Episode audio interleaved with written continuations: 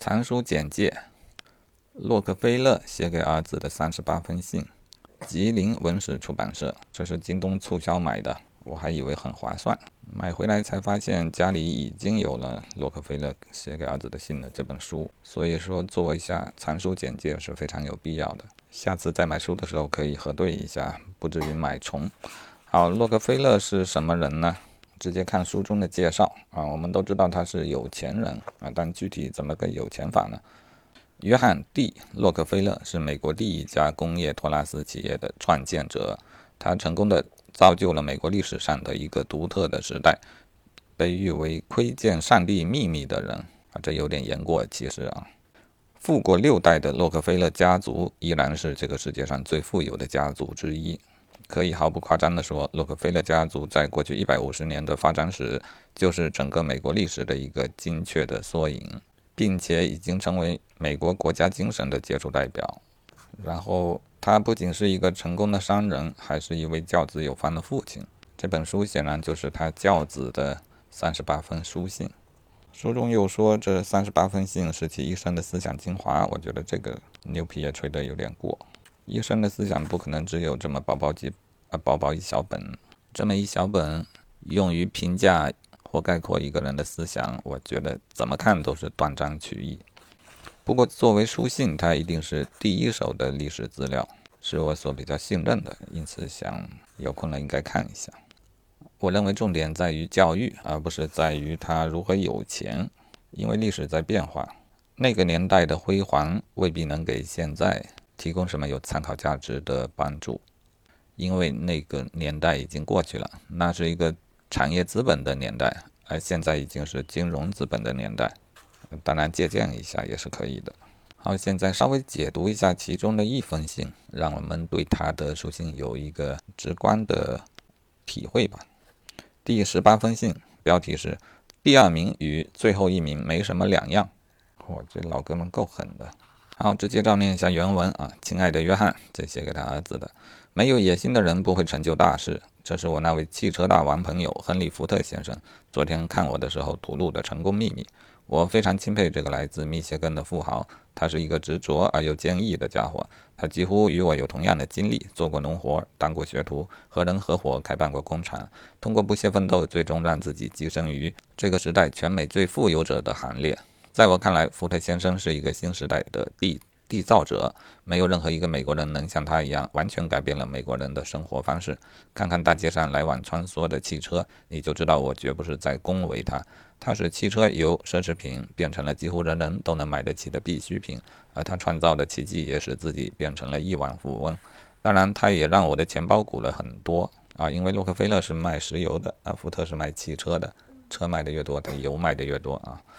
人活着就得有目标或野心，否则他就像一艘没有舵的船，永远漂流不定，只会达到失望、失败与丧气的海滩。福特先生的野心超过了他的身高，他要缔造一个人人都能享用汽车的世界。这似乎难以想象，但他成功了，他成了全球小汽车市场的主人。并为福特公司赚得了惊人的利润。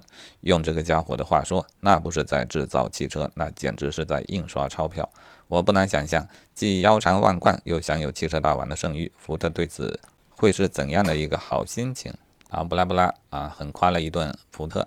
这里给我的收获就是，洛克菲勒并不吝啬，不吝啬赞扬他人。真正有自信的人，从来都不吝啬赞扬他人。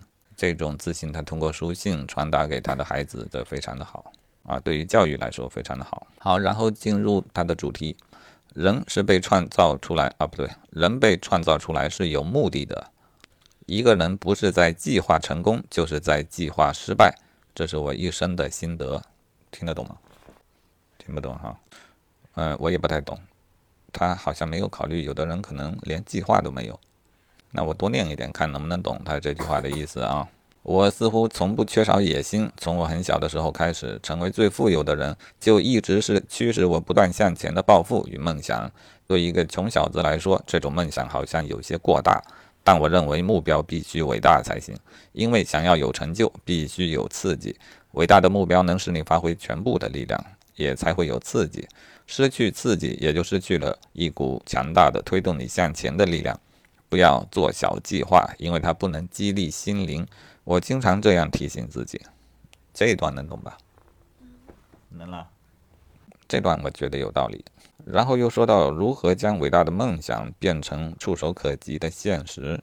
这里以自己的亲身经历举了一些例子，也给出一些建议啊。抽取几句，几句比较重要的啊。我相信为自己勤奋工作会带来财富，但不相信努力为别人工作就一定成功。我一直是努力工作定会致富为谎为谎言，从不把为别人工作当做积累可观财富的上策。好，他反复强调的就是要为自己工作。那他还要不要上班呢？他离开学校刚毕业还是有上班的。他在找工作的时候就为自己设定了一个目标，要到一流的公司去，要成为一流的职员。这和他前面的观点是不是有冲突呢？啊，看起来好像有点冲突。找工作就是为他人工作，但是当他找工作的时候，他为自己设定的目标是自己的成长，并认为那是开创我未来事业的资本，而这一切无疑是我通往成功之路最坚实的基石。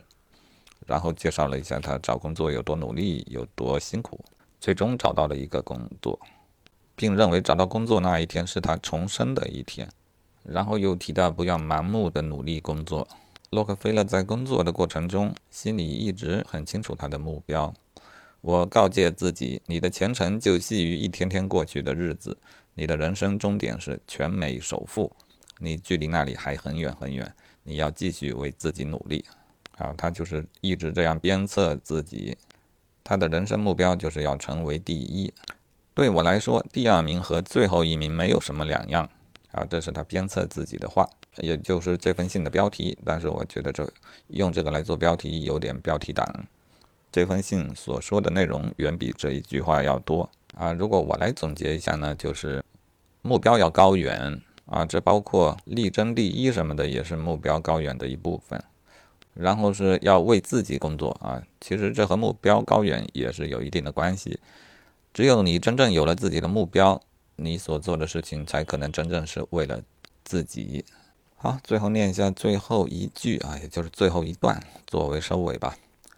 伟大的人生就是征服卓越的过程，我们必须向这个目标前进，不怕痛苦，态度坚决，准备在漫长的道路上跌跤啊，就是摔跤。好，这就是这封信的内容。这本书有三十八封类似的信，作为一手的原始资料，我觉得可以从中得到许多关于洛克菲勒的线索。未必和普通的解读一样啊，因为这是一套畅销书。畅销书我经常觉得它没有什么营养，但其实啊，作为一手的原始资料，每个人都能解读出真正对于他有用的东西啊。这也就是我推荐要读这本书的原因。